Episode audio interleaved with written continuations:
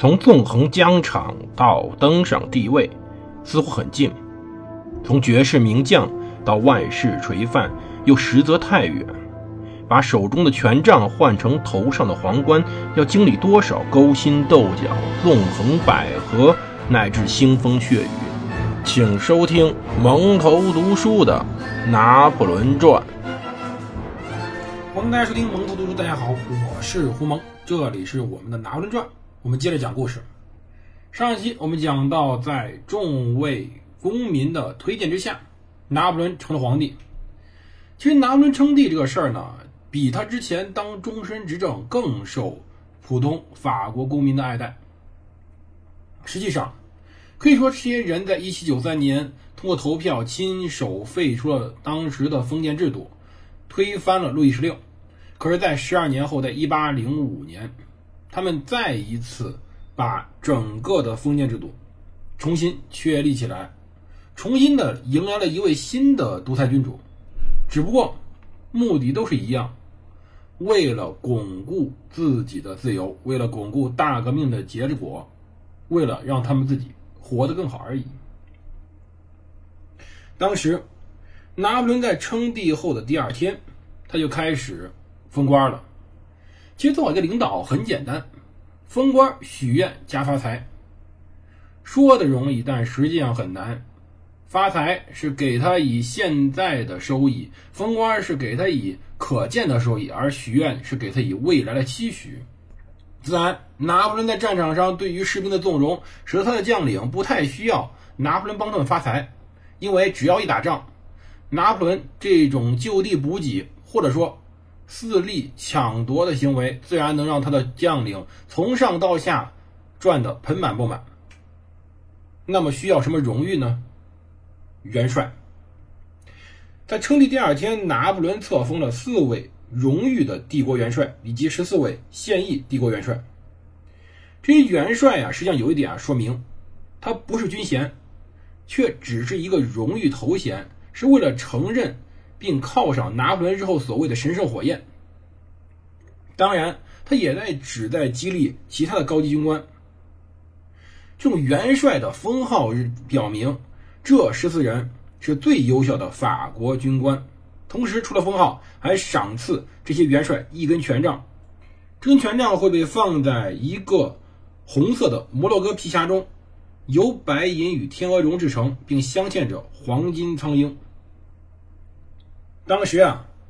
他封过了十个现役元帅，分别是亚历山大·贝尔蒂埃、若阿姆·缪拉、阿德里安·蒙塞。让·巴蒂斯特·茹尔当、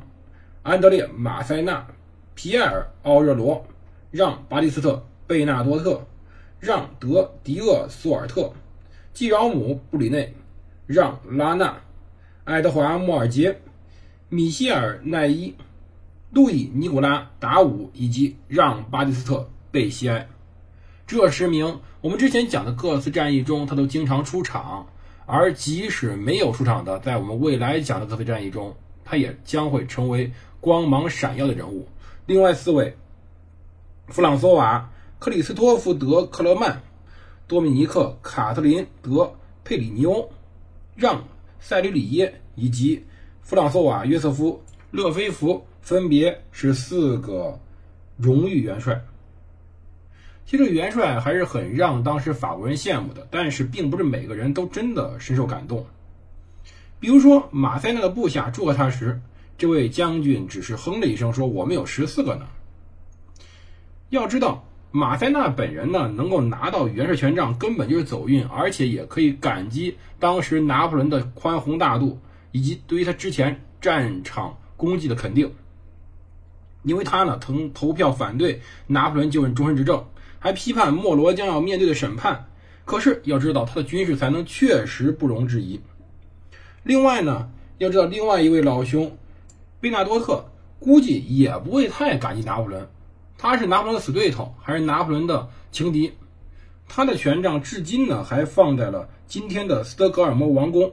他在后来受邀成为了瑞典国王，而放在王宫中的这个位置叫做贝纳多特长廊，展现的就是他当时的。所有的文物，可是呢，其实很有意思，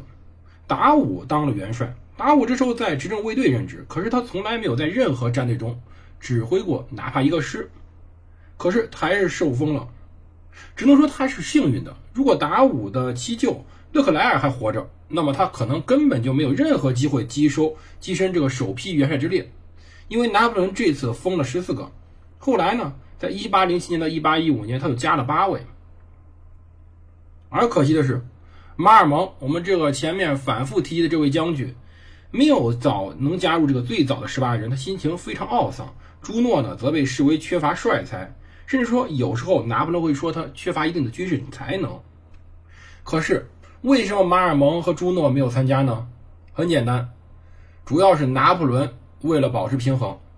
整个元帅封赏不仅是一次对于之前军功的封赏，更是一次对于当时法国内部各个派系、各个阶级以及各种人之间的平衡所取得的一个取舍。没办法，首先第一个问题，拿破仑必须顾及两个最重要军团的利益，一个叫做莱茵军团，一个叫做意大利军团。在这十四人之中，莱茵军团和意大利军团形成了七比七的军事，这分配的非常合理。那么，很多最后的这些士兵们也会感觉备有容焉，不会产生互相之间的猜忌。日后他提拔了意大利军团的维克托·马尔蒙、儒薛以及莱茵军团的麦克唐纳、乌迪诺、圣希尔和格鲁西，依然大致上在两者之间取得一定的平衡。而莫尔杰和索尔特来自桑布尔莫兹军团，虽然拿破仑不太了解这两人，但显然他们都非常优秀。苏尔特还能独立指挥，拿破仑呢？另外还实现了一定政治均衡。他复册封了布吕内安，安抚了雅各宾派，而若尔当和蒙塞曾经主要统帅最为重要的共和国军团。而贝纳多特虽然我们讲了，他虽然是拿破仑的自己的一个情敌，同时也是他政治的反对派，但是他是约瑟夫的金弟，他们他跟约瑟夫是联军。所以说，拿破仑呢，最好把他和自己政权牢牢绑在一起，以防出什么意外。结果确实是，有一天他被放了出去，就出现意外了。而他们的阶级呢，要知道，很多人是工人阶级出身，这一点拿破仑确实没有太顾及传统那些老贵族的颜面。这让人能想起一句话，说每个士兵的背包里都有一根元帅权杖，什么意思呢？可能任何士兵只要。才能出色，都能在拿破仑这里逐渐实现晋升。这对于当时整个军队的士气影响多么巨大！一个工人，在旧有的贵族体系里，他怎么可能成为元帅？而现在，在我们伟大的统帅之下，能够逐步登天。要知道，这些人里面有十名元帅是从列兵中逐渐做起的，其中便有奈伊，他是孤统将之子，做统的。圣希尔是治格公之子，是制皮革的；而当时的维克多是一个小吏之子，乌迪诺酿酒商之子，莫尔杰是富农之子，勒菲弗是磨坊主之子，而缪拉他家是开旅馆的，而奥热罗他家里面更为低贱，他是个家仆的儿子，马塞纳呢，则是家里面是开一个小商店。佩里尼欧、麦克唐纳、马尔蒙和贝尔蒂埃，以及达武，则是典型的旧王朝贵族之后。所以说，实际上呢，他并没有忽略这些贵族，仍然给他们后代予以信任。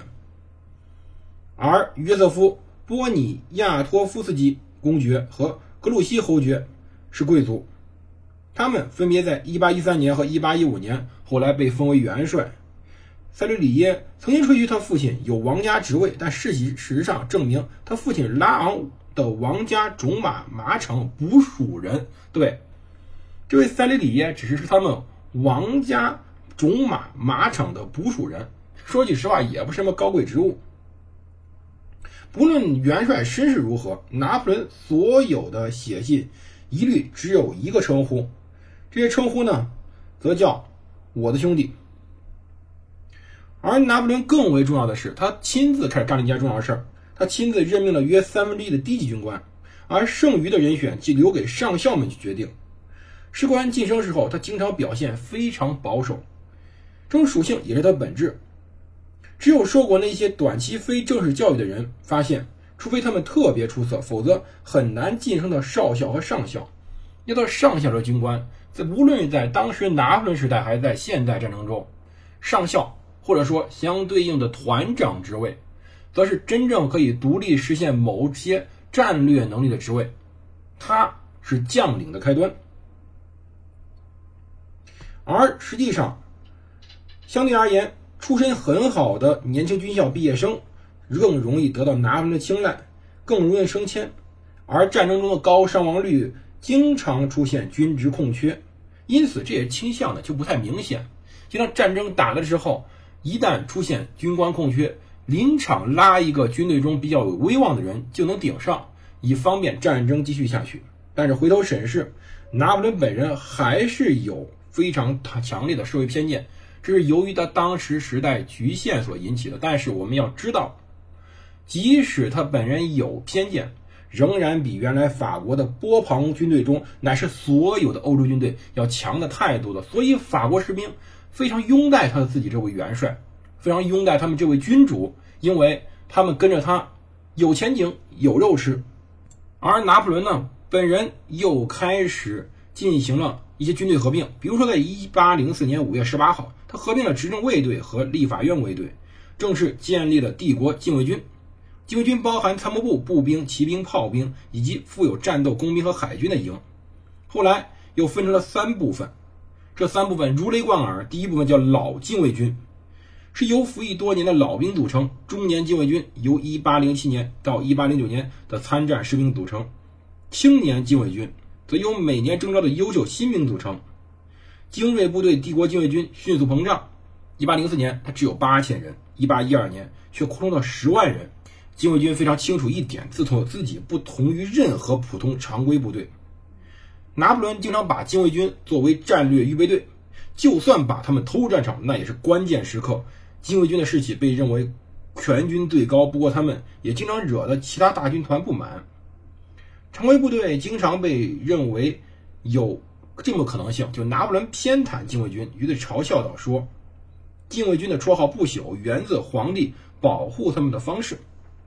可是拿破仑在称帝之后，在安排一切，在紧锣密鼓的准备自己的加冕典礼之时，一场战争正逐渐的在海上阴云密布起来。这场战争决定着英国和法国的命运，决定着英国是否真的能抵抗海峡对岸。敌人的威胁，这场战争如雷贯耳，因为今天在伦敦市中心的广场以他冠名，在上面的设雕像以他胜利者的将领冠名，这场战争就叫做特拉法尔加海战，而他的指挥者就是纳尔逊子爵。下场开始，我们专门讲讲这场在近代历史上具有里程碑意义的海战。特拉法尔加海战，我们下期再见。在节目最后提醒一下，大家不要忘了我们一百三十四期的活动。各位有小朋友的家长们一定要参加 VIP Kid 为大家赠送一节二百八十八元的北美外教体验课，大家可以一试去体验一下北美的英语文化。谢谢各位支持，我们下期再见。